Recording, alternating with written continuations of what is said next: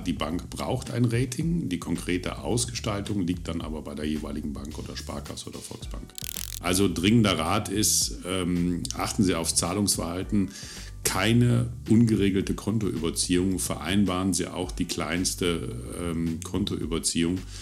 Das heißt, dass Sie äh, Ihre Forderungen und auch Ihre Verbindlichkeiten und wichtig zum Bilanzstichtag vor allen Dingen steuern. Zum Beispiel Firmenwerte werden von vielen Banken gerne abgezogen vom Eigenkapital. Also Managementkapazität ist teilweise sogar in den, bei den nicht finanziellen Indikatoren hat einen Anteil von 40 Prozent am, am Rating.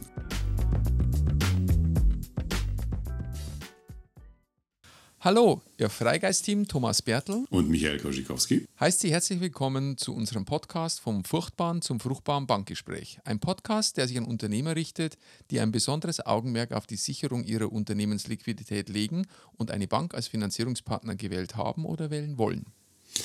Thomas, ich glaube, für die heutige Episode haben wir uns als Thema ausgesucht, wozu braucht meine Bank ein Rating und wie kann ich es beeinflussen? Darum wird es heute gehen. Ja, exakt. Beim letzten Mal habe ich mich ja deinen kritischen Fragen gestellt und heute drehen wir den Spieß mal um. Hm, das ist die Rache jetzt, ja klar. dran, die Fragen aus deiner Wirtschaftsprüfersicht und aus deiner Sicht mit vielen Kundengesprächen ähm, ja, zu beleuchten. Wozu braucht meine Bank ein Rating? Fangen wir vielleicht mal damit an. Weil warum ist denn das Rating, warum gibt es denn das überhaupt in der Bank? Naja, ich würde es jetzt mal zusammengefasst äh, wie folgt beantworten. Jede Bank muss aus regulatorischen Gründen ein solches Rating durchführen. Wie das jetzt aber konkret ausgestaltet ist, das kann sehr unterschiedlich sein. Ähm, das hängt eben von der Bank ab. Und vielleicht nochmal zur Definition, was ist überhaupt das Bankrating? Ein Bankrating ist nichts anderes als die Bewertung eines potenziellen Kunden, inwieweit, also mit welcher Wahrscheinlichkeit sein geplanter Kredit innerhalb des nächsten Jahres ausfallen wird. Das wird auf Basis von Vergangenheitswerten oder Erfahrungswerten der Bank berechnet und jeder Kredit wird dann mit einer solchen Auswahlwahrscheinlichkeit in Anführungszeichen auch belegt. Hm. Du hast von äh, regulatorischen Gründen gesprochen. Kannst du da noch ein, zwei Sätze dazu sagen, wo das herkommt und was, eigentlich das, was, eigentlich der Sinn von dem Ganzen? Ja, ich glaube, in aller Munde ist ja angefangen mit Basel 1, 2, 3, jetzt bald 4. Ähm, der Hintergrund, dass man, dass man schon in der Vergangenheit vielleicht etwas blauäugig bestimmte Kredite vergeben hat und gesagt hat, es kann nicht mehr sein, dass das Gesamtrisiko der Bank äh, einen Prozentsatz von X hat und äh, entweder es fallen alle Kredite aus oder keiner. Und so ist ja auch nicht das Unternehmerleben, sondern der Regulator, in dem Fall die Aufsicht, wollte, dass äh, die Kredite sehr viel besser bepreist werden können und auch bewertet werden aus Sicht der Bank, mit welchem Eigenkapital, das ist eine weitere Anforderung, die Bank bestimmte Kredite unterlegen muss. Und dazu braucht sie eben ein Rating. Mhm. Okay. Ähm, wie, wie ist es denn mit dem Begriff Kreditausfallwahrscheinlichkeit? Wie stelle ich mir das vor? Was ist das? Also es ist, ich fange mal mit dem an, was es nicht ist. In der, in der Kapitalmarkttheorie äh, spricht man eigentlich von Kredithorizont, also mit welcher Wahrscheinlichkeit kann zukünftig äh, der Kredit, der jetzt ausgereicht wird, äh, zurückgezahlt werden. So sollte es auch sein. So ist es in der Praxis aber nicht, sondern man sagt, wie ist in der Vergangenheit ein bestimmter Ausfall mit bestimmten Indikatoren, wie hat der stattgefunden? Und man sagt dann, okay, so wird es dann wohl auch in der Zukunft sein. Und entsprechend ähm, berechnet man dann oder man rechnet hoch aus den Erfahrungen der Vergangenheit, ob in Zukunft dieser Kredit ausfallen wird und mit welcher Wahrscheinlichkeit. Und damit wird hinter dem, der Bonität des Kunden wird dann so eine Art Prozentsatz geschrieben. Also äh, wir kommen ja vielleicht noch gleich auf die einzelnen Ratingkriterien. Ja, das, das Ergebnis ist eine bestimmte Ratingklasse. Es gibt üblicherweise zwischen 5 und 14 Risikoklassen. Das ist ein bisschen unterschiedlich nach Institutsgruppe oder Bankengruppe, wie viel es da gibt. Und jeder Kredit wird einer solchen Risikoklasse zugeordnet. Das ist kann eine Art Schulnote sein. Es ist letztlich aber eine Einstufung in eine bestimmte Kreditauswahlwahrscheinlichkeit. Und um da okay. vielleicht ein bisschen die Sorge zu nehmen, äh, die wenigsten, die allerwenigsten äh, Unternehmen haben die beste Risikoklasse 1, sondern üblicherweise ist irgendwo ein Thema im Mittelfeld. Äh, weil man muss auch klar sagen, das Geschäft einer Bank ist das die Vergabe von Kredit zu einem bestimmten Risiko. Mhm. Nur der wird halt eben jetzt bewertet und geratet. Ich fand jetzt interessant, du hast gesagt zwischen 5 und 14 Risikoklassen. Das heißt aber dann auch, dass es nicht das Rating gibt, sondern macht dann jeder irgendwie für sich selbst. Ja, das ist, das ist genau das Problem. Es gibt leider nicht das Rating. Also was man beobachten kann, ist, dass es äh, von den Sparkassenverbänden, Volksbankenverbänden, den Geschäftsbanken schon gewisse Vorgaben gibt, die dann einheitlich sind. Aber der Regulator sagt klar, die Bank braucht ein Rating. Die konkrete Ausgestaltung liegt dann aber bei der jeweiligen Bank oder Sparkasse oder Volksbank. Es gibt äh, deswegen auch sehr unterschiedliche Risikoklassen. Im Grunde geht es darum, wie granular äh, die einzelne Risikoeinstufung dann erfolgt. Ob das jetzt in fünf Klassen ist oder in 14, ähm, ja, das ist, das ist im Grunde aber Institutssache, wie die das im Einzelnen mhm. regeln wollen. Okay. Ja, Ratingkriterien wäre so das nächste, was ich gerne ansprechen möchte, Michael. Kannst du uns da mal ein bisschen zum Thema hinführen? Also, was geht denn ins Rating ein? Also ich würde mal ganz grob unterscheiden äh, zwischen finanziellen und nicht finanziellen Indikatoren oder auch neuhochdeutsch mhm. Teilscores, die dann auch nochmal zu einem unterschiedlich gewichteten Gesamtwert, und das ist dann eben die Risikoklasse, äh, verdichtet werden. Ich würde ja einfach mal ein Beispiel geben, äh, was, was, sind, was sind zum Beispiel finanzielle Indikatoren. Der große Klassiker ist, und das ist auch meistens der Hauptbewertungspunkt, ist die Eigenkapitalquote. Dann natürlich Kapitalstruktur, Cashflow, Liquidität, Eigenkapitalrendite, Umsatzrendite, Abschreibungsquoten, Aufwandsintensitäten und so weiter. Und das alles übrigens im Ist, also nicht im Plan. Ähm, wir kommen da vielleicht später nochmal drauf. Und nicht finanzielle Indikatoren ähm, ist zum Beispiel Kontoführung der Vergangenheit, äh, da würde ich gleich gerne noch ein bisschen mehr dazu sagen. Managementkapazität, Firmengröße, Rechtsform, manchmal aber auch Branche. Äh, natürlich dann aber auch Kredithistorie, also Mängel und Ereignisse, zum Beispiel Beitreibungen in der Vergangenheit, allgemein Unternehmensentwicklung. Also das wären so ein wäre so ein Überblick über die, die, die nicht finanziellen Indikatoren. Mhm. Also die, die du jetzt genannt hast, sind, wie du schon festgestellt hast, hauptsächlich vergangenheitsorientiert. Ne? Das sehe ich persönlich als großen Nachteil. Äh, man sagt eigentlich, für das Vergangene gibt der Kaufmann nichts, aber offensichtlich wird so nicht gesehen, sondern man versucht, die Zukunft zu schätzen mit Werten aus der Vergangenheit. Das ist natürlich je nach äh, Kreditsituation, warum ich den Kredit brauche, äh, durchaus schwierig, gerade in starken Wachstumsphasen wird, werden mir die Vergangenheitsindikatoren im Zweifel wenig helfen, aber so ist es. Es sind ausschließlich Vergangenheitswerte. In deinen Erklärungen hast du jetzt gerade diesen Zahlungsverhalten als, als Killer, so nennt sich jetzt mal, ja. als Killer beschrieben. Ich denke, dass das ein ziemlich interessanter Punkt für unsere Zuhörer ist. Kannst du da bitte nochmal was sagen dazu? Ja, ich, ich probiere es. Ähm, vielleicht können wir uns da auch wechselseitig ein bisschen die Bälle zuspielen. Ähm, also der, äh, der Begriff, das habe ich übrigens von dir gelernt, Thomas, den Begriff geregelte Kontoüberziehung gibt es so eigentlich nicht. Äh, wenn ich aber dauerhaft mein Konto überziehe, obwohl ich eigentlich davon ausgehe, dass mein Bankberater das schon weiß, ich vielleicht den auch sogar angerufen habe, dann führt das ähm, in fast allen Rating-Systemen zu einer Herabwürdigung meines Ratings, obwohl es eigentlich in Anführungszeichen nur teuer ist. Also dringender Rat ist, ähm, achten Sie aufs Zahlungsverhalten. Keine ungeregelte Kontoüberziehung. Vereinbaren Sie auch die kleinste ähm, Kontoüberziehung dass es eben nicht so ist, dass nach 90 Tagen ungeregelter Kontoüberziehung automatisch der Kredit als ausgefallen gilt, obwohl das teilweise vielleicht nur ähm, 10.000 Euro sind. Aber ähm, das versuchen sie zu vermeiden. Das ist so der Hintergrund. Ja, ich würde das gern nur noch mal unterstreichen. Das Konto im Griff zu haben, sage ich mal salopp, ist für mich das A und O. Man muss sich einmal eins vorstellen. Jetzt sage ich mal, ähm, als, mit, als Wirtschaftsprüfer wird dir das wahrscheinlich nicht gefallen, aber die, das, was in der Bilanz steht, ist ja immer eine Sache und es hat durchaus gewisse Interpretationsspielräume, so sage ich es mal.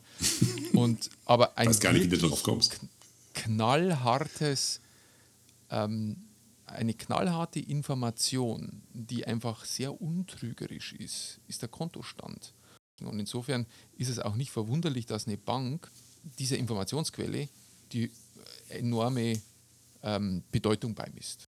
Ein, eine Überziehung, die über 90 Tage permanent andauert, wird in dem System mit einem deutlichen Herabstufen der Ratingnote quittiert.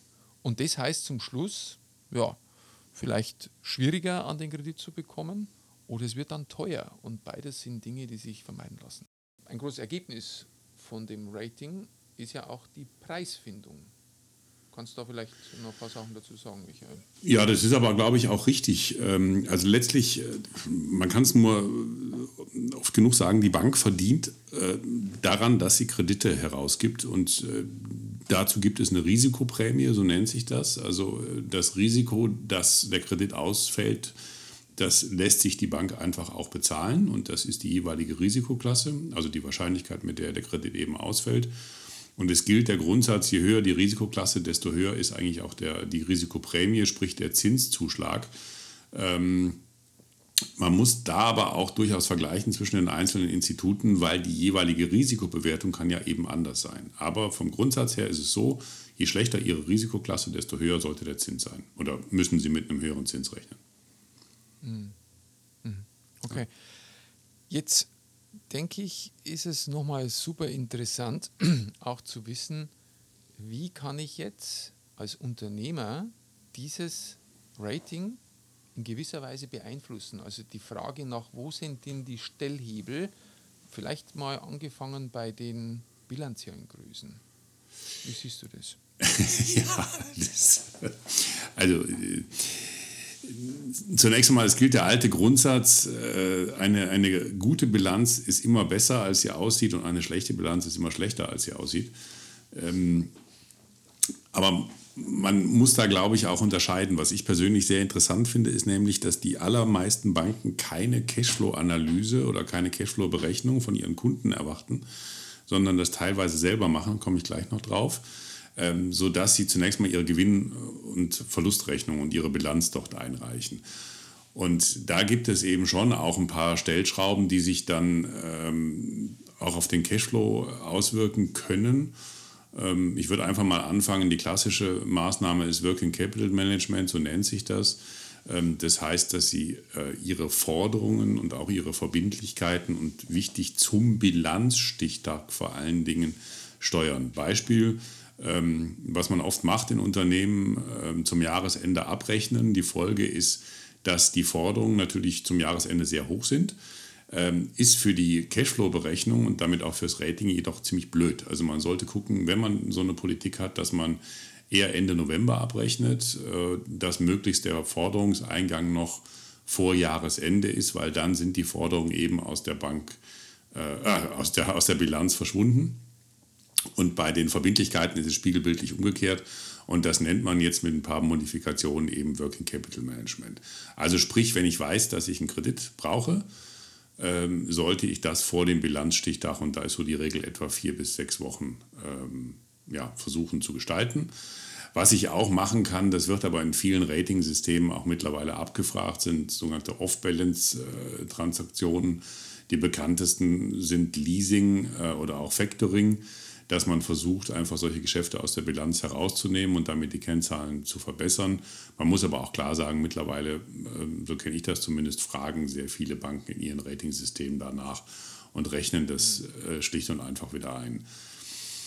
Ich würde aber gerne noch einen anderen Punkt ansprechen. Ähm, es geht oft einfach nur darum, mehr Transparenz zu schaffen. Also beispielsweise Gesellschafterdarlehen, die ja äh, einfach auch Haftungsmasse sind oder sein können, äh, offen auszuweisen. Also es, man findet es immer noch, dass die unter sonstigen Verbindlichkeiten ausgewiesen sind und die Bank einfach nicht sieht, welchen Finanzierungsbeitrag der Gesellschafter bereits geleistet hat. Also das sollte man einfach. Weil das, weil das Eigenkapital ähnlich ist oder, oder wo, wo liegt da der Hebel? Na, es ist erstmal Fremdkapital, aber im Grundsatz ist es ähm, in der Regel sogar nachrangig, äh, also Eigenkapital ähnlich, äh, hängt zwischen Eigenkapital und Fremdkapital, ist aber einfach auch eine Haftungsmasse äh, für die Bank. Und im Zweifel kann man der Bank auch anbieten, dass man ähm, die Gesellschafterdarlehen, die ja grundsätzlich abrufbar sind von den Gesellschaftern, zum Beispiel auch drei, vier Jahre stehen lässt.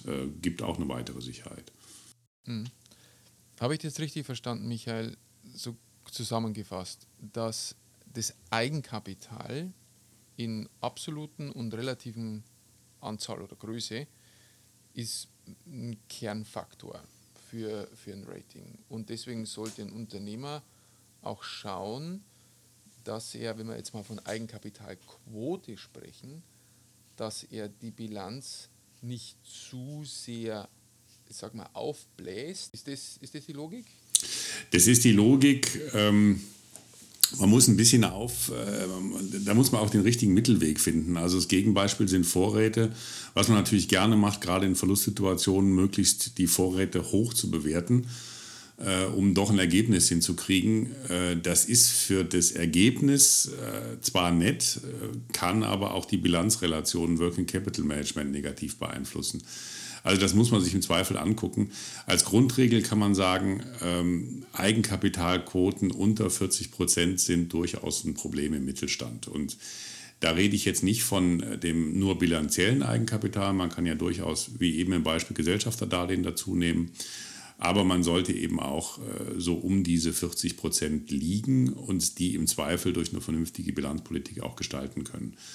Ähm, man muss vielleicht auch noch ein paar Besonderheiten erläutern, zum Beispiel Firmenwerte äh, werden von vielen Banken gerne abgezogen vom Eigenkapital, was ich persönlich als nicht mehr zeitgemäß sehe, weil wir einfach viele, ähm, ja, zum einen Firmenwerte, aber auch generell immaterielle Vermögenswerte haben, ist aber oft noch ein Thema, dass man sagt, Firmenwert äh, wird einfach vom Eigenkapital abgezogen. Mhm. Okay. Aber so generell ähm, so um die 40% Eigenkapitalquote sollte man äh, darstellen können. So, Michael, jetzt habe ich eine ganze Menge an kleineren mittelständischen Unternehmen förmlich aus dem Stuhl fallen hören. Ähm, 40% Eigenkapitalquote ist schon sportlich. Ich glaube, die letzten durchschnittlichen Anzahlen im kleineren Mittelstand liegen so bei 15 bis 20. Ähm, wie löst man denn das? Ja, also, ähm, also zum einen muss man das vielleicht nochmal vergleichen. Gemeint ist hier, das, deswegen hatte ich eben auch gesagt, äh, Eigenkapital einschließlich Gesellschafterdarlehen. Also gemeint ist wirtschaftliches Eigenkapital. Und man muss einfach auch sagen, dass gerade viele kleine Unternehmen mit äh, doch sehr hohen Gesellschafterdarlehen finanziert sind. Das ist das eine. Auf der anderen Seite möchte ich aber auch einen Punkt ansprechen, der äh, schon auch manchmal nicht richtig gut läuft aus meiner Sicht, nämlich dass sehr viel Privatvermögen natürlich aus Firmenerträgen finanziert wird, aber eigentlich im Unternehmen hätte verbleiben sollen. Das sind halt beliebte auch zum Teil Steuersparmodelle äh, und vor allen Dingen auch haftungsbegrenzende Modelle. Aber man muss einfach sagen, dass äh, den Unternehmen damit Haftungsmasse entzogen wird. Und man kann im zweiten Schritt vielleicht das über Sicherheiten wieder reinbringen.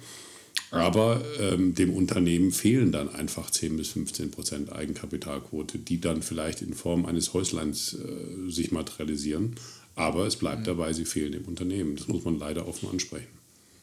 Mhm. Also zusammengefasst, das Rating des Unternehmens wird durch Vermögensbildung im Privaten zunächst mal schlechter, ja. weil ja das Eigenkapital nicht in der Bilanz ist. Damit kann es durchaus passieren, dass zunächst mal die Konditionen auch teurer werden, das wiederum sich dann regulieren lässt, indem das Vermögen, das in der Privatsphäre ähm, angesammelt wurde, für die Haftung eines Kredits zur Verfügung gestellt wird. Aber das ist dann die individuelle Entscheidung. Ich glaube, zunächst muss man erkennen, dass das Unternehmensrating dadurch leidet. Ja, und äh, auch, auch nicht nur äh, ein bisschen, sondern man kann diese, diesen Privatbereich nicht vollständig rückgängig machen, weil Banken nehmen zu Recht auch immer einen Abschlag für die Sicherheiten, die dann zur Verfügung gestellt werden. Also man verliert damit immer auch effektiv Haftungsmasse. Das muss man klar ansprechen. Wo kommen denn jetzt dann die Sicherheiten ins Spiel? Also die Sicherheiten äh, haben in der, in der reinen Definition mit dem Rating erstmal nichts zu tun. Ähm, das ist ja nur, die Sicherheiten dienen ja dazu, wenn der Kredit wirklich ausgefallen ist oder wäre, die Bank äh, zu befriedigen. Aber ähm, das kommt ja erst im zweiten Schritt. Das wird in der Praxis aber sehr oft vermischt, dass man, ähm, dass man versucht, die Sicherheiten in das Rating irgendwie da rein zu mogeln wenn man ehrlich ist, hat das damit nichts zu tun, ähm, weil die mhm. Sicherheiten haben mit dem Rating eigentlich nichts zu tun. Nee. Mhm. Weil es ist eine Bonitätsaussage genau. des Unternehmen. Genau. Aber es wird dennoch dabei bleiben, dass ein tendenziell schlechteres Rating mit einer höheren Sicher Sicherheitenanforderung verbunden ist. Kann man das sagen? In der Praxis ja. Äh, in, der, in, der, in der Argumentation würde ich das erstmal anders sehen. Also Beispiel, Sie, Sie fangen an, sind irgendwo in der, im, im, im unteren Ende der Risikoklassen ähm, und haben einen Risikozuschlag, einen Zinszuschlag von, ich sage jetzt mal 3%, 3, 4% auf den, auf den Basiszins. Und äh, das ist jetzt erstmal das Angebot der, der Bank. Und dann muss man natürlich reden, äh, wie viel sind die Sicherheiten denn nun eigentlich wert? Weil ähm, das kann durchaus den Zins dann wiederum, äh, den man hinterher als Preis dafür zahlen muss, reduzieren, ja.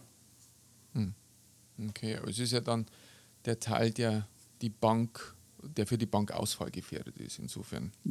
Der für die Bank ausfallgefährdet ist, jetzt, äh, wie gesagt, das hat mit dem Rating nichts zu tun, aber das ist natürlich auch nochmal ein ganz anderer Aspekt. Ähm, Banken neigen dazu, solche Sicherheiten, ist zumindest meine Beobachtung, eher niedrig, zum Teil auch aus Vorsichtsgründen sicherlich, aber eher niedrig einzuwerten. Ähm, was natürlich für den Kreditnehmer den Nachteil hat, äh, er kriegt den vollen Wert seiner Sicherheiten bei hinterher der Zinssatzkalkulation nicht angerechnet. Hm. Ein Sicherheitspuffer, ne? Ein Sicherheitspuffer, genau. Was sicherlich berechtigt ist, nur man muss es, glaube ich, vorher wissen. Michael, wir sollten noch ein bisschen über die nicht finanziellen reden. Ich denke, wir haben, wir haben jetzt uns lang unterhalten über Bilanz und Working Capital und über Cashflows. Wie sieht es denn? Gehen wir vielleicht auf denen, also neben dem Konto, das wir diskutiert haben, gehen wir auf die Nummer ein, bitte. Also ich würde hier, wir hatten die, die Kriterien ja schon genannt, ich würde einen Punkt nochmal besonders rausgreifen, das ist Managementkapazität, also eine Einschätzung ähm, letztlich Ihres Beraters über Ihre unternehmerische Fähigkeit, das Unternehmen zu führen. Das ist relativ äh, schwer greifbar, aber letztlich äh, will auch die Bank wissen, haben sie ihr Unternehmen im Griff. Und das so transparent wie möglich zu machen, ist eine Einschätzung. Gibt, gibt hier ein Beispiel dazu. Ähm, je besser der, der Kreditantragsteller seine eigenen Zahlen, seine eigene Unternehmensentwicklung äh, darstellen kann und auch, auch sattelfest darstellen kann, desto eher wird der Bankberater überzeugt sein, dass der Kreditantragsteller auch seinen eigenen Laden im Griff hat und wird das auch entsprechend bewerten intern. Also Managementkapazität ist teilweise sogar in den, bei den nicht finanziellen Indikatoren hat einen Anteil von 40 Prozent am, am Rating. Also ist ein ganz wichtiger Punkt, der oft gerne übersehen wird. Da kommt vielleicht noch ein anderer Punkt rein. Äh, Unternehmensnachfolge, äh, wenn die zum Beispiel unklar ist an einem Wendepunkt äh, und man nicht weiß, ob der Unternehmensnachfolger das dann auch wirklich kann oder es gar nicht geregelt ist, führt das auch zu Abschlägen im Rating, selbst wenn die Bonität zunächst mal einwandfrei sein sollte. Aber mhm. das sind diese nicht finanziellen Indikatoren. Hast konkrete Tipps, wie man an einem Bankberater das rüber transportieren kann? Also was tue ich ganz konkret als Unternehmer, um einen Bankberater zu überzeugen, dass ich meinen Laden im Griff habe? Ja, hierzu vielleicht drei konkrete Tipps. Ähm, der erste wäre, einen Plan-Ist-Vergleich regelmäßig äh, zu erläutern. Was nehme ich mir im nächsten Jahr vor? Was habe ich davon erreicht? Äh, und ähm, wenn man das über ein paar Jahre macht, sieht mein Ansprechpartner, mein Bankberater auch, dass ich verlässlich ähm, meine Ziele erreichen kann. Der zweite Tipp äh, wäre, wenn Sie eine Mitarbeiterzufriedenheitsbefragung oder Kundenzufriedenheitsbefragung vor allen Dingen haben, auch die mit äh, Ihrem Bankberater zu besprechen, weil das sind ja wichtige Informationen nicht finanzieller Art, die für Ihren Erfolg aber entscheidend sind. Und äh, der dritte Punkt wäre vielleicht, äh, wenn Sie so etwas wie eine Notfallplanung haben, also was passiert im schlimmsten Fall mit Ihrem Unternehmen, dass Sie auch das Ihrem äh, Firmenkundenberater vorlegen, denn das ist auch ein Teil der Managementkompetenz, äh, sich mit solchen Themen einfach auch vorzeitig und proaktiv zu beschäftigen. Das wären vielleicht so drei Beispiele. Mhm. Okay. Ja, noch zu den nicht finanziellen Faktoren noch ein paar Punkte oder bist du weit durch. Nee, ich glaube, das kann man jetzt auf die anderen Punkte Branche, äh, Mitarbeiterentwicklung, Unternehmensentwicklung auch übertragen. Ähm, mir war eigentlich nur der Punkt wichtig, dass man eben auch diese nicht finanziellen äh, Indikatoren einfach auch berücksichtigt. Ja, ein, eine Frage noch, die in Gesprächen, denke ich, immer wieder mal diskutiert wird. Zwar abnehmend in den letzten Jahren, aber dennoch kommt der berühmte Paragraph 18, der 18er oder 18 KWG, Kreditwesengesetz, immer wieder mal auf das Tablett. Was hat es denn mit dem so auf sich? Und ähm, wie spielt der ins Rating rein? Ich will jetzt nicht das, das Unwort Datenkrake nehmen, weil das auch nicht fair wäre. Ähm, ich fange an mit dem, wie es oft ankommt. Das ist ein gern äh, verwendetes äh, Argument, um ähm, die Anforderungen von Informationen, die die Bank einfach braucht, mit einer Rechtsgrundlage zu begründen. Also insbesondere bei Krediten über 750.000 Euro ist das der Fall oder äh, bei fehlenden Sicherheiten braucht die Bank einfach diese Informationen, um diese Kredite aufsichtsrechtlich bewerten und dann auch vertreten zu können. Ähm, der Paragraph 18 hat viel von seinem Schrecken verloren, weil die meisten Unternehmen allein schon wegen dem Rating diese Informationen ohnehin zur Verfügung stellen. Allerdings gilt das eben auch für die Folgejahre, wenn der Kredit mal läuft, ähm, stellt man dann zum Beispiel Jahresabschlüsse auch wieder zur Verfügung. Ich denke, das gehört mittlerweile zu einer guten Informationspolitik gegenüber der Bank. Ähm, man sollte das nur dann auch kontinuierlich machen und bei der Zurverfügungstellung der Unterlagen auch in den Folgejahren immer auf ein Gespräch mit dem Bankberater bestehen, um diese Informationen erläutern zu können. Also das ist der Paragraph 18. Ich will da ein bisschen für die Banken auch werben. Ähm, das ist, glaube ich, mittlerweile State of the Art, dass man da einfach auch Jahresabschlüsse mhm. vorlegt. Das war vor zehn Jahren vielleicht schönes, anders. Korrekt. Das hast mir ein schönes Überleitungsstichwort gegeben, nämlich das Gespräch. Ähm, was können wir denn jetzt unseren, unseren Zuhörern als konkreten Tipp auch noch mitgeben? Weil, weil wir haben jetzt gesagt, naja, es gibt nicht ein Rating, sondern, sondern irgendwie jeder macht so sein eigenes. Und wie, wie kriegt jetzt ein Unternehmer den Griff in seiner Bank, dass er dass er weiß, was da im Hintergrund abläuft, dass er für sich mehr Transparenz hat, äh, Transparenz hat an der Ecke. Ja, ich will das mal veranschaulichen. Das ist genau wie bei den großen Ratingagenturen. Ich nenne jetzt einfach mal beispielhaft äh, Schufa, Kreditreform, äh, wie sie alle heißen. Ähm, da kann man ja auch selbst sein eigenes Rating einsehen, ähm, auch als Privatperson im Übrigen. Und genauso ist es beim Bankrating auch. Also bitten Sie einfach, und das wäre unsere oder meine Empfehlung, unsere Empfehlung, bitten Sie einfach Ihren Bankberater zu einem turnusmäßigen Ratinggespräch, also jedes Jahr. Und ähm, Ihr Bankberater soll Ihnen dann das jeweilige Rating für das Jahr erläutern. Vielleicht gibt es einfach auch Missverständnisse, dass bestimmte Informationen nicht übertragen oder richtig übertragen worden sind. Und vor allen Dingen, ähm, wenn Ihr Berater Ihnen das Rating Ihrer Vergangenheit nicht erklären kann, dann muss ich offen gestanden die Frage auch stellen, ist es der richtige Berater, äh, den Sie da haben? Und suchen Sie vielleicht einen anderen Firmenkundenberater. Ähm, das ist auch nicht groß aufwendig. Oder vielleicht eine andere Bank. Oder eine andere Bank, ja. Aber äh, nur, dass Sie da auch nicht denken, Sie werden damit Zahlen überflutet.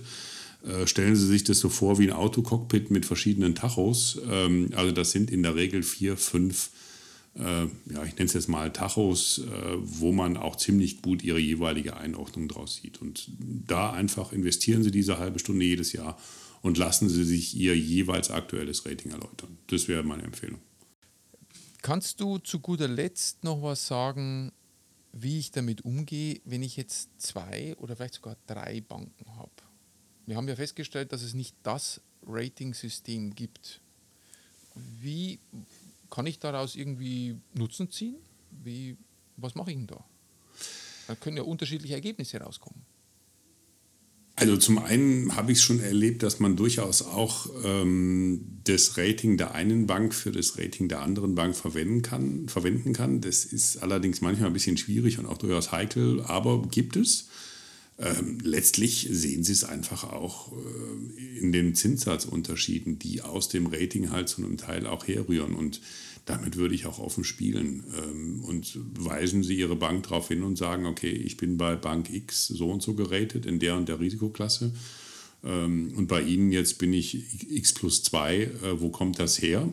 Dann werden die sagen, ja, es äh, gibt Unterschiede in den Ratingklassen, stimmt auch, aber von der Grundtendenz sind die dann doch wiederum nicht so unterschiedlich und die Banken kennen sich untereinander, als sie das nicht vergleichen können. Also meine Empfehlung hm. wäre, das offen zu spielen und auch aktiv zu spielen.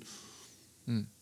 Zumal es ja auch hm, durchaus ein Erkenntnisgewinn sein kann. Ja, für, für beide weiß, Seiten. Wo die Bank äh, ihre, ihre Stellhebel hat und es ist davon auszugehen, dass es unterschiedliche Ratingsysteme gibt, die sind nicht alle gleich, dann ist ja durchaus auch ein interessanter Punkt, mal darauf einzugehen. So spiele ich mal an auf unsere letzte Episode, in dem wir die Prozesse in den Banken beleuchtet haben. Insofern ähm, ist es wichtig, dass Sie Missinformationen oder, oder Fehlinterpretationen, die vielleicht zu Ihrem Nachteil sind, dadurch verhindern. Mhm. Gut. Dann haben wir es für heute wieder geschafft, oder?